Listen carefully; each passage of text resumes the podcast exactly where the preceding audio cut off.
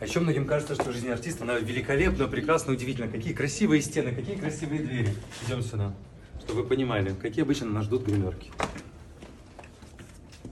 И это люкс. Это звездная гримерка, чтобы вы понимали. Как бы это люкс.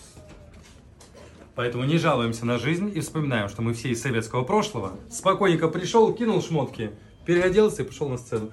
Я просто к тому, что часто кажется, что жизнь артиста скроена только из фантиков, блесток и минут, и только свет софита и телеэфиры, а это дикий труд.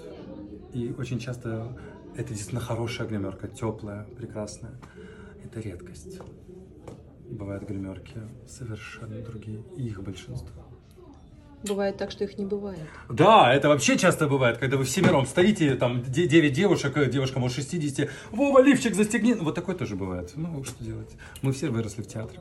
Да? Нет?